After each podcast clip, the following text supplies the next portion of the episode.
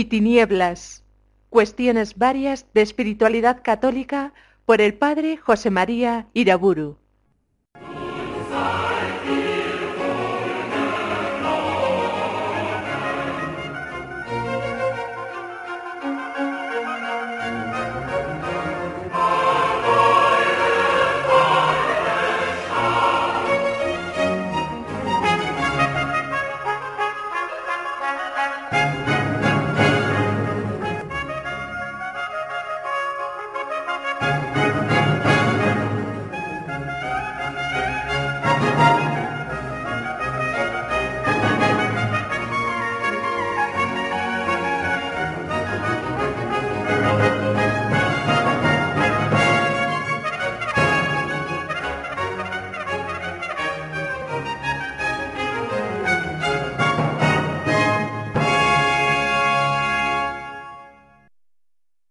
El nombre del Padre, del Hijo y del Espíritu Santo. En la conferencia anterior comencé a describir y analizar los rasgos principales que la espiritualidad cristiana va tomando en los siglos XVI y XVII, en aquella época del Renacimiento que da origen a los tiempos modernos. Analicé también los errores del protestantismo que se producen al comienzo del siglo XVI, prestando especial atención a los errores que el luteranismo profesa en orden a los estados de perfección, rechazando los votos, los consejos evangélicos profesados en la vida religiosa. Voy a describir ahora otro error muy importante que dentro de la misma Iglesia Católica, lo cual lo hace especialmente peligroso, surge también en este siglo XVI, el del semipelagianismo. Precisamente en ese optimismo antropológico que caracteriza el Renacimiento, halla el ambiente propicio para su formulación teológica y para su difusión en el pueblo católico hacia el año 1600 llega a su crisis polémica máxima. La doctrina católica de la gracia había confesado siempre que es Dios quien mueve al hombre por su gracia a pensar, a querer y a obrar el bien. De tal modo que el hombre puede sin Dios obrar el mal, pero siempre necesita el concurso de Dios para realizar el bien, en todas y en cada una de las fases de su producción, pensar, querer y realizar. Por tanto, en la línea del bien, la gracia precede siempre a la acción del hombre. El hombre actúa libremente, pero lo hace bajo el influjo de la gracia divina. De este modo, Dios y el hombre actúan siempre en el bien como causas subordinadas. La causa principal, evidentemente, es Dios y el hombre es la causa segunda, iluminada y movida por la primera. Esta es ciertamente la doctrina de los grandes maestros de la Iglesia, la enseñanza de San Pablo, de San Agustín, de Santo Tomás, y puede afirmarse que hasta el siglo XVI hay en ella un acuerdo general entre los autores católicos, que solamente difieren a la hora de explicar cómo se produce esa subordinación causal misteriosa entre la gracia de Dios y la libertad del hombre. Pues bien, esta unanimidad profunda en la doctrina tradicional católica de la gracia se quiebra en el siglo XVI con la reaparición de la herejía semipelagiana, que ya fue condenada en el año 529 en el segundo concilio de Orange. Precisamente el término semipelagiano no fue usado en aquel tiempo, en la antigüedad, fue inventado más bien cuando enseña Molina en su obra La Concordia de 1589, cómo Dios y el hombre concurren como causas coordinadas o si se quiere como causas incompletas que se complementan mutuamente para la producción de la obra buena. Se unen así la parte de Dios y la parte del hombre para la realización del bien. En ese siglo XVI, sobre todo al final, muchos vieron que estas enseñanzas molinistas venían a reproducir, aunque fuera con algunos matices diversos, los errores del semipelagianismo de los siglos V y VI. Según estos planteamientos semipelagianos, o si se quiere voluntaristas, depende del hombre, depende de su mayor o menor generosidad, hacer este bien o aquel otro bien mayor. Eso sí, se admite que para realizar esos bienes concretos es necesario el concurso de la gracia divina. Si no se admitiera esto, estaríamos ya en la herejía puramente pelagiana. Este error semipelagiano se ha difundido grandemente en los últimos siglos en el occidente cristiano decadente. El cardenal Ratzinger en más de una ocasión ha combatido el semipelagianismo, reconociendo que viene a ser hoy la manera más frecuente de ser entendida la gracia en el pueblo católico. Por el contrario, la Iglesia en la antigüedad y en el milenio medieval entiende el cristianismo ante todo como gracia. No lo ve fundamentalmente como esfuerzo moral del hombre, lo ve más bien como don gratuito de Dios. Es un tiempo, el de la antigüedad y el milenio de la cristiandad, en el que se considera evidente una enseñanza teológica como aquella de Santo Tomás, cuando nos enseña en la Suma Teológica que es el amor de Dios el que crea e infunde la bondad en las criaturas. Más aún, dicho en otras palabras, en cierto modo más expresivas, afirma Santo Tomás que no habría unos hombres mejores que otros si Dios no hubiese querido bienes mayores para los primeros que para los segundos. Así lo afirma en la Suma Teológica. Así lo afirma para sorpresa y desconcierto de no pocos católicos de hoy, más semipelagianos que católicos en cuanto se refiere a la doctrina de la gracia cuando verdades tan evidentes sobre la gracia de Dios producen rechazo en la mayoría de los cristianos, eso viene a significar que se ha perdido entre muchos de ellos la verdadera tradición católica sobre la doctrina de la gracia.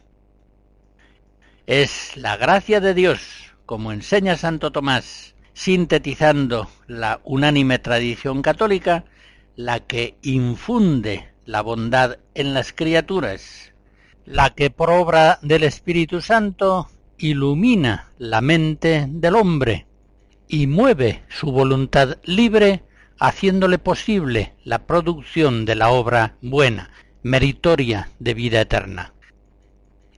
De tal modo que, repito su afirmación, no habría unos hombres mejores que otros si Dios no hubiese querido bienes mayores para los primeros que para los segundos. Esta verdad en nuestro tiempo con mucha frecuencia no solamente es ignorada, sino que incluso es negada. El semipelagianismo produce obviamente una acentuación de la parte del hombre en la santificación, como si de su iniciativa dependiera principalmente el ir más o menos adelante por los caminos de la perfección evangélica. Pues bien, las consecuencias de esta inversión del orden verdadero que existe en el binomio gracia y libertad son incalculables. Son muy graves tanto en la espiritualidad general como concretamente en lo referente a los caminos de perfección. En la visión semipelagiana, por ejemplo, el dejar el mundo un paso propio de la vocación religiosa para seguir a Jesucristo es posible a cualquier cristiano, con tal de que lo quiera, ya que evidentemente es cuestión de generosidad el optar por la vida religiosa o por la vida más común propia de los laicos.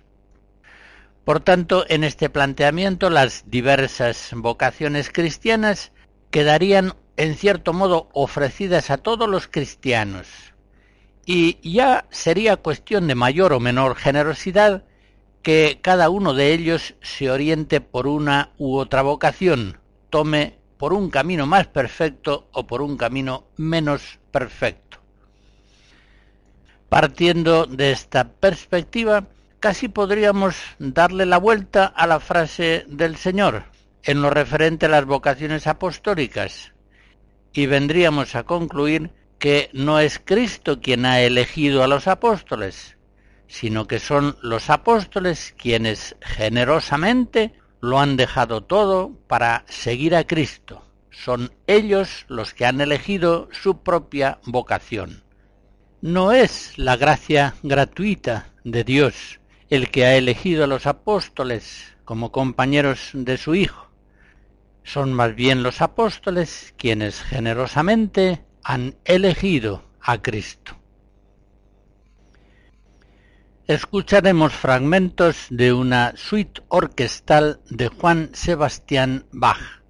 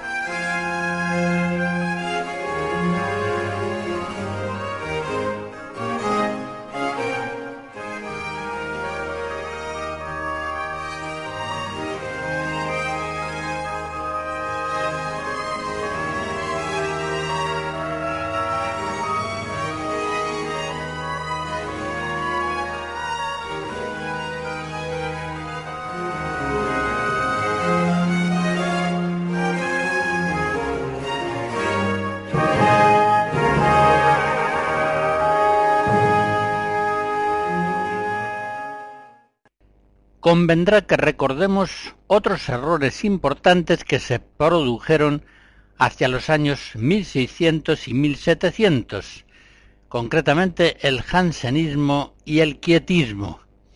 De este modo mejor podremos entender la verdad católica, la luz que brilla en las tinieblas.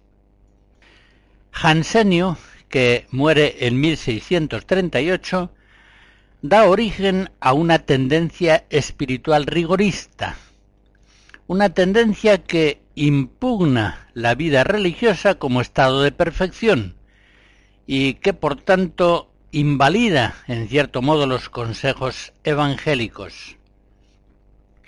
De este modo, el error de Jansenio renueva, aunque desde presupuestos teológicos muy diversos, los ataques de la reforma protestante contra la vida religiosa. Según Jansenio, es la disciplina espiritual interna y no los votos sobre consejos externos lo que lleva a la perfección evangélica. Por ejemplo, un oratoriano, Claude Seguenot, afectado de jansenismo, afirma que el voto no añade nada a la perfección cristiana, sino en cuanto a lo exterior, en lo cual no consiste la perfección. Esa frase bien entendida es doctrina católica, pero mal entendida está expresando el jansenismo. El jansenismo que tendrá, por ejemplo, en Sensirán, muerto en 1643, uno de sus principales promotores. Pero describamos también brevemente el quietismo, que como el jansenismo llama a perfección a todos los bautizados, pero los llama desde una doctrina falsa sobre gracia y libertad.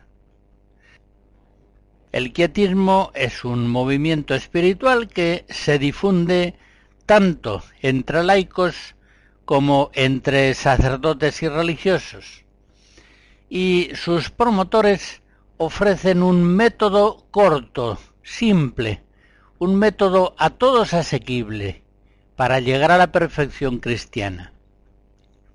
Basta simplemente en el quietismo con no hacer acto alguno, sino simplemente resignarse o abandonarse totalmente a Dios, dejándole hacer a Él y centrando el empeño espiritual en una oración que desde un principio, hoy diríamos a un estilo de la oración meditativa del Zen, ha de ser oración quieta y vacía, desde un principio.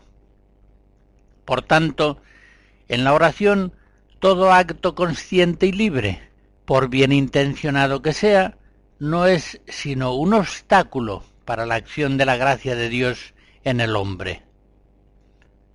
El quietismo halla su manifestación, por ejemplo, en el camino interior propuesto por Miguel de Molinos, muerto en 1696, o en el amor purísimo de Fenelón, que muere en 1715, o en las obras publicadas por el padre Lacombe, muerto en 1715 y el quietismo halla también una gran difusora en Madame Guyon, muerta en 1717, autora de una obra que se titula significativamente medio breve y muy fácil para la oración que todos pueden practicar gratamente, llegando por él en poco tiempo a una alta perfección.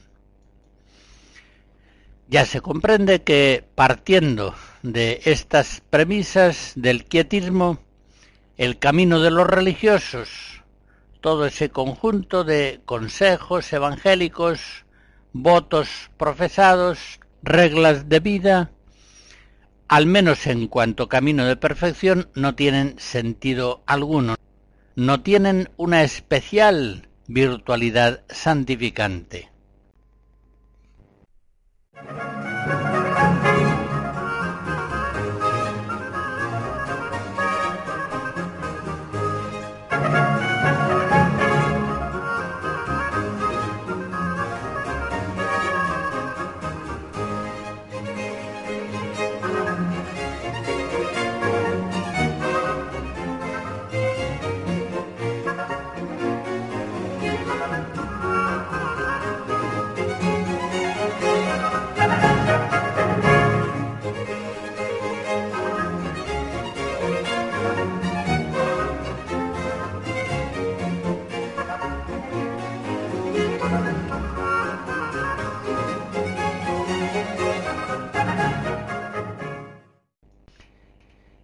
Hemos considerado hasta aquí la crisis de la época moderna, concretamente en los siglos XVI y XVII, que se desarrolla a partir del Renacimiento que lleva consigo un apartamiento despectivo de la tradición católica medieval, así como un paso del teocentrismo tradicional de la Iglesia a un antropocentrismo siempre creciente. En el marco de esa crisis de la época moderna, examinamos los rasgos del protestantismo, del semipelagianismo voluntarista, así como también del jansenismo y del quietismo. Pues bien, frente a estas erróneas tendencias doctrinales y espirituales, persiste vigorosamente en esos siglos la savia vivificante de la tradición católica, es decir, de la doctrina de la Iglesia, tanto en temas dogmáticos como espirituales. Y es un tiempo en que la espiritualidad católica sigue floreciendo y alcanza incluso cumbres difícilmente superadas posteriormente. En cuanto al tema concreto que nos ocupa, la perfección cristiana realizada en el mundo secular, recordaremos ahora a varios santos, maestros de grandes escuelas de espiritualidad, que influyeron tanto en el mundo de los religiosos como en el de los sacerdotes y los laicos. Me refiero concretamente a San Ignacio de Loyola, Santa Teresa de Jesús, San Juan de la Cruz, San Francisco de Sales, San Claudio la Colombier y también a San Luis María Griñón de Montfort. Cada uno de ellos, con sus matices peculiares, nos ayudará a captar un pensamiento verdaderamente católico sobre el mundo secular, es decir, un pensamiento que se desarrolla en perfecta continuidad con la doctrina de Cristo y de los apóstoles. Comenzaremos con San Ignacio de Loyola, nacido en 1491 y fallecido en 1556. Se trata de un converso, podríamos decirlo al menos hasta cierto punto.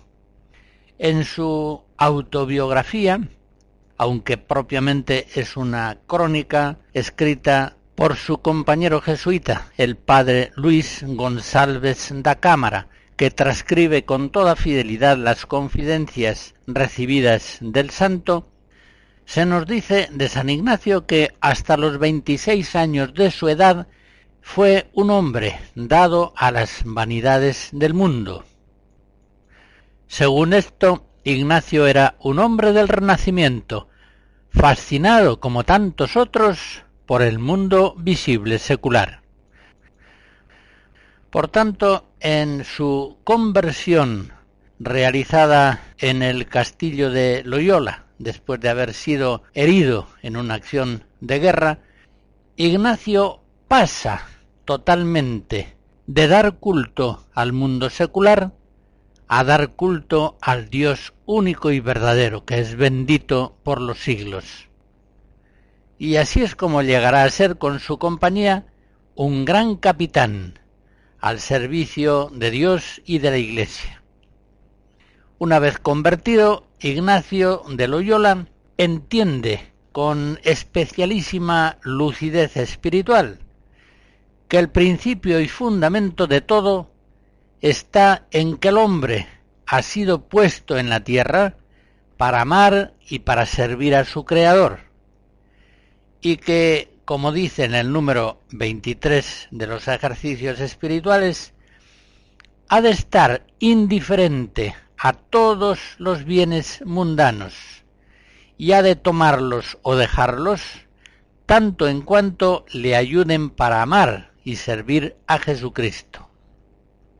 En los mismos ejercicios, en el número 95, leemos cómo Cristo Rey llama a cada uno, en particular con unos términos muy claros.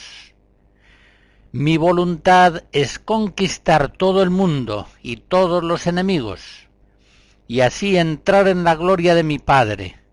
Por tanto, quien quisiere venir conmigo, ha de trabajar conmigo, para que, siguiéndome en la pena, también me siga en la gloria. Según estas palabras, vemos cómo el cristiano, poniéndose bajo la bandera del reino de Cristo, ha de pretender con todas sus fuerzas, potenciadas inmensamente por la gracia divina, conquistar el mundo secular para Dios y para su enviado Jesucristo, a quien ha sido dado todo poder en el cielo y en la tierra. Fácilmente se comprende en esta perspectiva que, ante todo y sobre todo, Ignacio quiere para sus seguidores una perfecta libertad del mundo secular.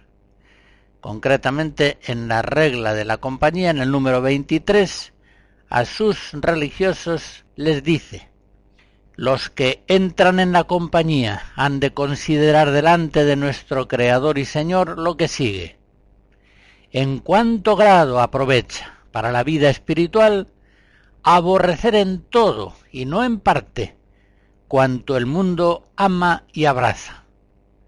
Admitir y desear con todas las fuerzas posibles cuanto Cristo nuestro Señor ha amado y abrazado. Y como los mundanos aman y buscan con tanta diligencia honras, fama, etc., así los que van en espíritu y siguen de veras a Cristo nuestro Señor, aman y desean intensamente lo contrario. Y vístense de la misma vestidura de su Señor, por su divino amor y reverencia.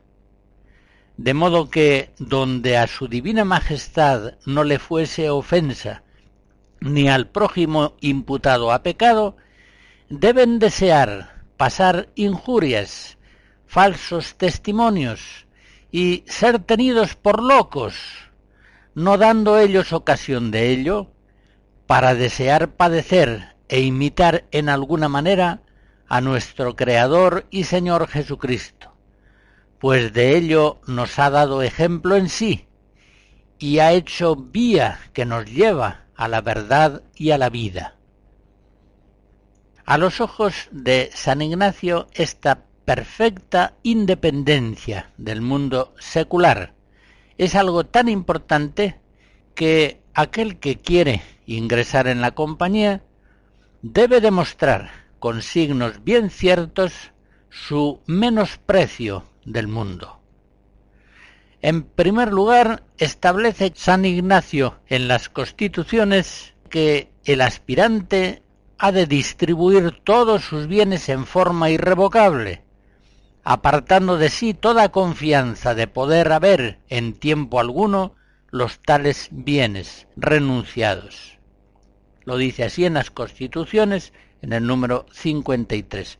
Más aún, aquel que entre en la compañía, lo dice en el número 61 de las Constituciones, haga cuenta de dejar el padre y la madre, hermanos y hermanas, y cuanto tenía en el mundo, y así debe procurar perder toda la afición carnal y convertirla en espiritual en relación con los deudos, es decir, con sus familiares.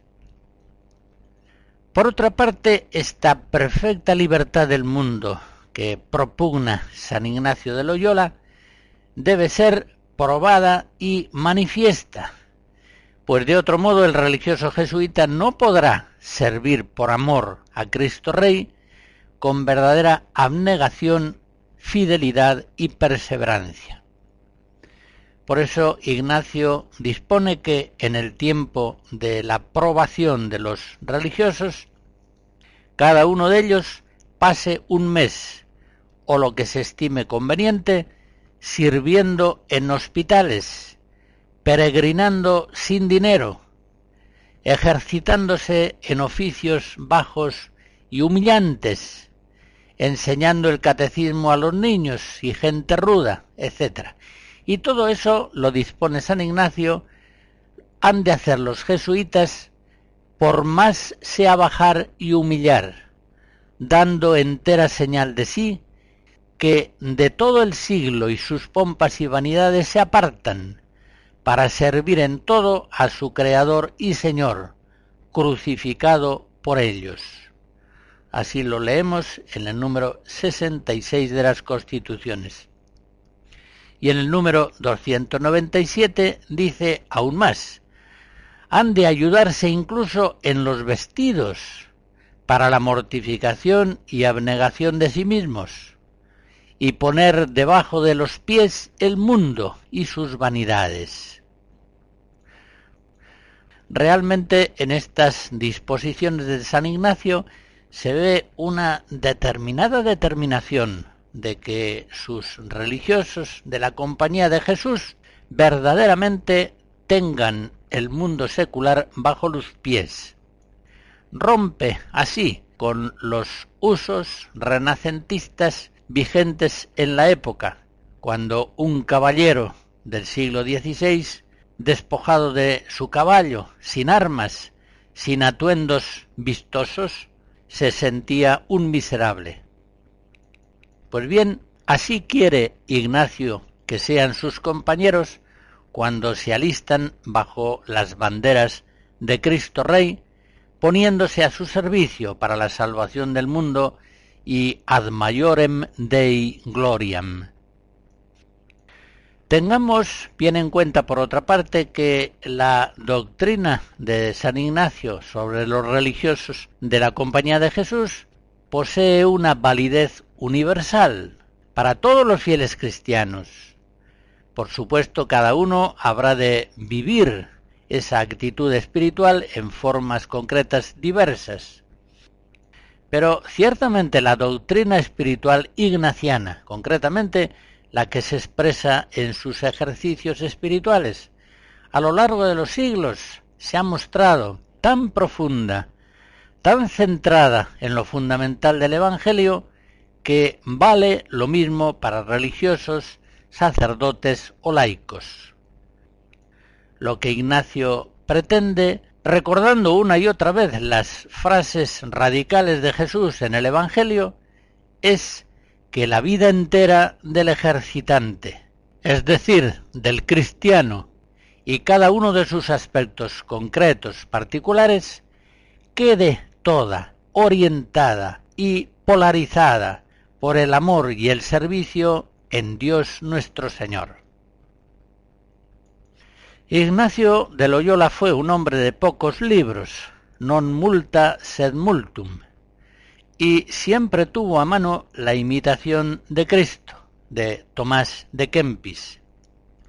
En el número 11 de la autobiografía leemos que para él la mayor consolación que recibía era mirar el cielo y las estrellas, lo cual hacía muchas veces y por mucho espacio, porque con aquello sentía en sí un muy grande esfuerzo para servir a nuestro Señor. Una vez más, como por ejemplo lo observamos en San Francisco de Asís, comprobamos que aquellos santos que más radicales han sido en el menosprecio del mundo han sido los que más han apreciado el mundo en cuanto creación bondadosa de un Dios infinitamente bueno. Precisamente porque San Ignacio tenía el mundo secular y todas sus vanidades bien puesto bajo sus pies, precisamente porque mantenía los ojos puestos en lo invisible, arriba donde está Cristo, a la derecha de Dios, como dice San Pablo, Precisamente por eso mostró Ignacio un sentido práctico tan eficacísimo para actuar en el mundo secular y mostró tanta fuerza para transformarlo y sujetarlo al influjo benéfico del reino de Cristo. Sin duda alguna, pocos han sido los santos y quizá ninguno que han tenido un influjo tan fuerte en el mundo secular como el que tuvo San Ignacio en el siglo XVI y en los tiempos que le siguieron. Antes de su muerte, en 1556, ya los jesuitas eran unos tres mil y fueron fieles a su espíritu, dando lugar a santos tan grandes como a San Francisco de Javier y San Francisco de Borja. Esa fue la formidable espiritualidad ignaciana que, bien organizada, se fue difundiendo no solamente entre los religiosos de la compañía, sino también entre sacerdotes y laicos durante siglos. Obras como la del padre Alonso Rodríguez, Ejercicio de Perfección y Virtudes Cristianas, publicado en 1609, que tantas veces cita a los monjes del desierto, al Crisóstomo, a Agustín, a Bernardo, han hecho y siguen haciendo gran provecho espiritual a sacerdotes religiosos y laicos.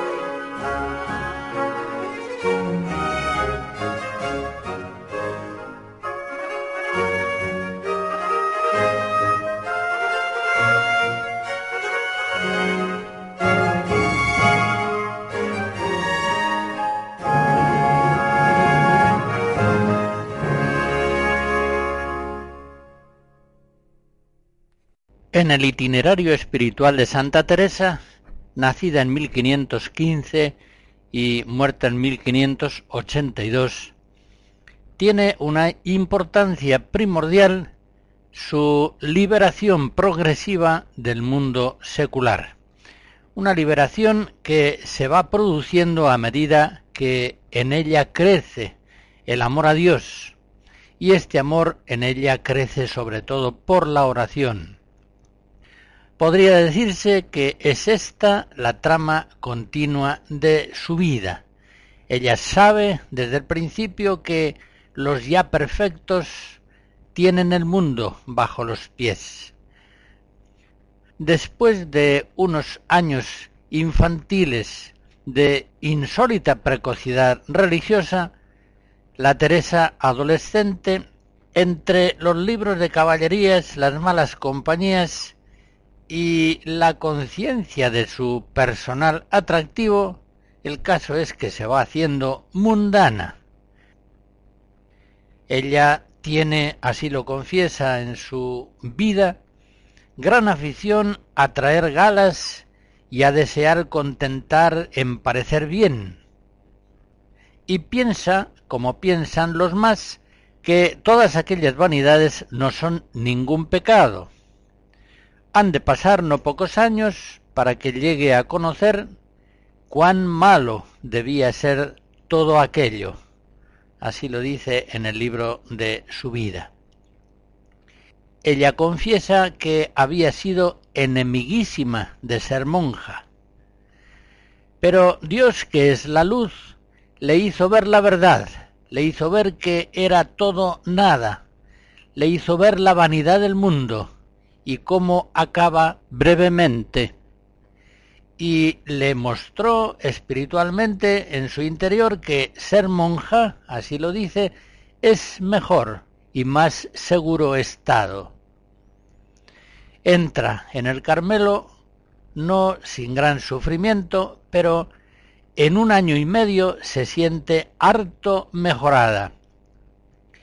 Y con tener poco más de 20 años de edad, ya, escribe en su vida, trae el mundo debajo de los pies. reconozcamos que quizá la expresión es un poco excesiva, porque Teresa entra en el claustro carmelitano de la Encarnación en Ávila en unos años en los cuales bajo una regla mitigada no había en el convento una ruptura total con el mundo y sí en cambio una relación excesiva con él. Viene entonces Teresa a conocer las grandes miserias de una vida religiosa en la que, como dice, están autorizadas las honras y las recreaciones del mundo. Es lástima, sigue diciendo, de muchas almas que se quieren apartar del mundo y pensando que se van al convento a servir al Señor y a apartar de los peligros del mundo, se hallan en diez mundos que ni saben cómo se valer ni remediar. Oh grandísimo mal, grandísimo mal de los religiosos donde no se guarda la religión. Durante casi veinte años, Teresa va a padecer, así lo confiesa ella, una vida trabajosísima, porque estando en la oración entendía más mis faltas. Por una parte me llamaba Dios, pero por otra parte yo seguía al mundo. Me daban gran contento todas las cosas de Dios, pero me tenían atadas las cosas del mundo. Parece que quería yo concertar estos dos contrarios, tan enemigo uno de otro como es vida espiritual y contentos y gustos y pasatiempos sensuales. Ni yo gozaba de Dios, ni traía contento en el mundo. Teresa, cuanto más entendía el amor de Dios, más sufría el verse sujeta al mundo secular por eso desde lo más profundo suplicaba, así lo dice, ordenad, Señor, como no tenga ya cuenta en cosa del mundo, o sacadme de él. Pues bien, por la oración, precisamente por la oración es por donde Cristo Salvador va a sacar del mundo a Teresa. Por ahí va a liberarla de la cárcel mundana que espiritualmente la tenía cautiva. Visiones altísimas de la sagrada humanidad de Jesucristo, visiones que a veces la dejaban durante días fuera de sí, y otras gracias especiales van encendiendo en el corazón de Teresa la llama de un amor que quema la escoria de todos los desordenados apegos mundanos. Es en la oración, como hace un momento decía, donde Dios le muestra a Teresa con una claridad ciertísima que la verdad está arriba y la mentira abajo, que la vida, la realidad, hay que buscarla en el cielo, atravesando aquí en la tierra las apariencias engañosas y la muerte introducida Teresa por la contemplación altísima en el misterio de Dios, de esas contemplaciones le quedaba a Teresa en el alma, así lo dice, un gran señorío, tan grande que no sé si lo entenderá sino quien lo posee. A Santa Teresa, como a tantos santos, por ejemplo, como a Santa Catalina de Siena, Dios le hace ver que el pecado es un no ser, es menos que la nada. En una ocasión el Señor le dice a Santa Teresa, todo es mentira, lo que no es agradable a mí. Y escribe después Santa Teresa, así lo he visto, sea el Señor alabado, que después acá tanta vanidad y mentira, me parece, lo que yo no veo va guiado al servicio de Dios. Y en otra ocasión exclama, cuán ciegamente pasan su tiempo los del mundo. Ese mundo secular, como hemos visto, trajo fascinado el corazón de Teresa durante muchos años, incluso ya ingresada en la vida religiosa. Pero es precisamente después de las contemplaciones de Jesucristo cuando su corazón queda libre de la fascinación del mundo. Así lo escribe en el libro de la vida.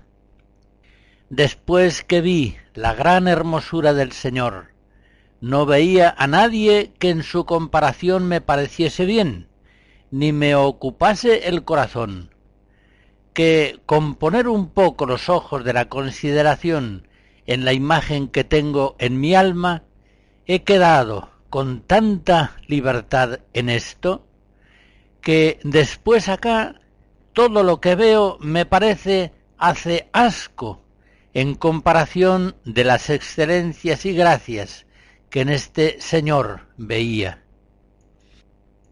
En ocasiones a Santa Teresa, como a tantos otros santos, el mundo secular, en su desorden pecaminoso, le produce verdaderamente un horror, un espanto. Y así en el libro de la vida confiesa, no hay ya quien viva, viendo por vista de ojos el gran engaño en que andamos y la ceguedad que traemos. A la luz gloriosa de la oración contemplativa que el Señor ha concedido a Teresa, ella exclama, Oh, ¿qué es un alma que se ve aquí? Haber de tornar a tratar con todos, a mirar y ver esta farsa de esta vida tan mal concertada. Sencillamente Santa Teresa podría hacer suyas aquellas palabras de San Pablo, el mundo está crucificado conmigo y yo con el mundo. El mundo secular presente a Santa Teresa muchas veces le aparece como un mundo alucinante, como un puro sueño. Teresa, introducida ya en la perfección mística más alta, ve cada vez más claro que es burlería todo lo del mundo si no nos ayuda a buscar al Señor. Es burlería, quiere decir con esto, es alucinación, es puro sueño.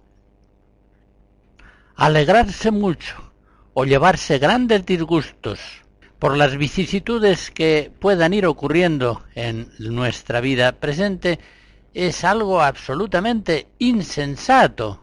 Y escribe Teresa, como lo sería a una persona discreta tener pena o gloria de un sueño que soñó. Porque es que ya mi alma la despertó el Señor de aquello que, por no estar yo mortificada ni muerta a las cosas del mundo, me había hecho sentimiento, y no quiere ya su majestad que se torne mi alma a cegar. Así las cosas podría parecer que Teresa estaba enajenada del mundo y que por tanto sería completamente incapaz para actuar sobre él.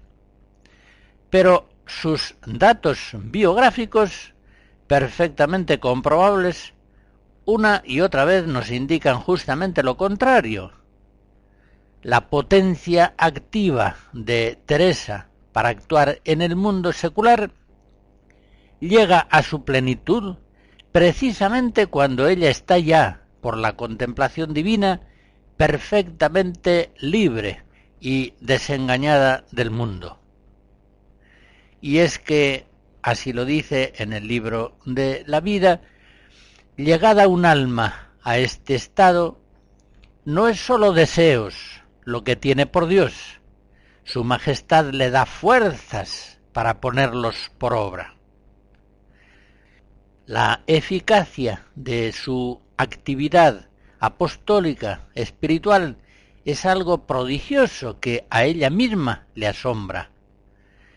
Centrada Teresa en Dios y perfectamente libre del mundo, escribe en un lugar de su vida, comienza a aprovechar a los prójimos casi sin entenderlo ni hacer nada de sí. En fin, Teresa comprende perfectamente la heroicidad de la vida santa de los seglares que viven en el mundo. La santa es bien consciente de que la gracia de Dios es poderosa para santificar plenamente a los cristianos que viven en el mundo secular, pero al mismo tiempo comprende que esta obra grandiosa de la gracia no podrá ser recibida por los cristianos si no asumen con frecuencia actitudes realmente heroicas.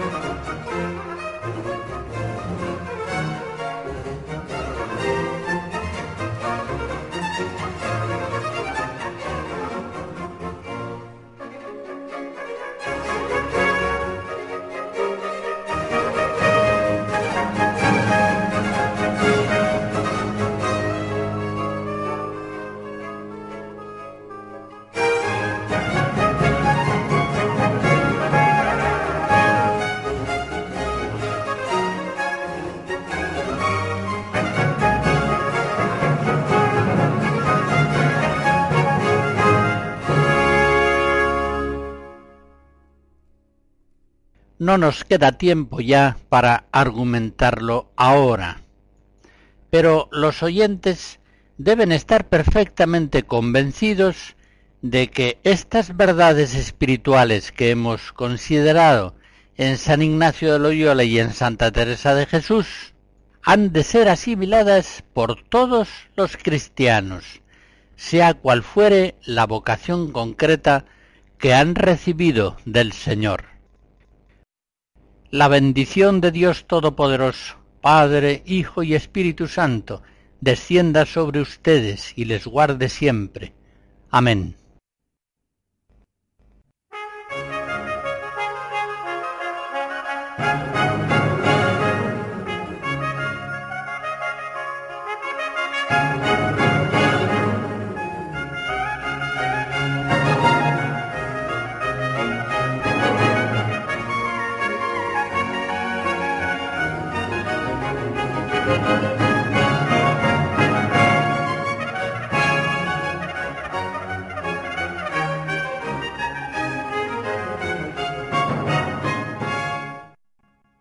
Hemos escuchado Luz y Tinieblas, cuestiones varias de espiritualidad católica por el padre José María Iraburu.